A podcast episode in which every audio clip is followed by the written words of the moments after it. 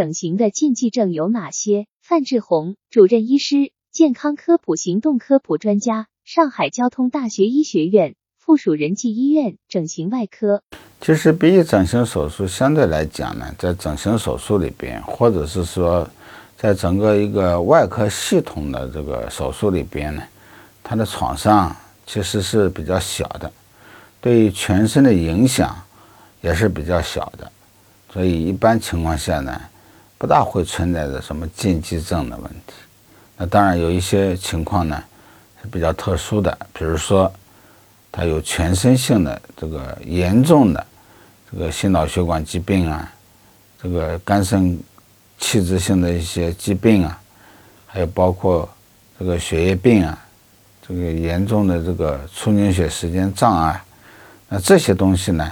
最好呢是能够在这些疾病缓解了或改善了以后啊，再进行这个鼻翼整形的手术。理论上来讲呢，在这个发病期间是不建议做这个。啊，鼻翼的一个整形手术的，还有一些疾病呢，就是经过体液或者是血液传播的这样一些疾病，比如说有艾滋病啊，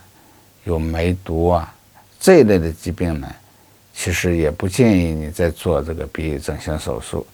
在手术当中因为出血，就可能导致这个人与人之间的传播。还有一个就是手术器械如果要是消毒不彻底的话，还有可能会产生这个院内的一个交叉感染。呃，总的来讲，鼻翼整形没有什么很明确的这个禁忌症。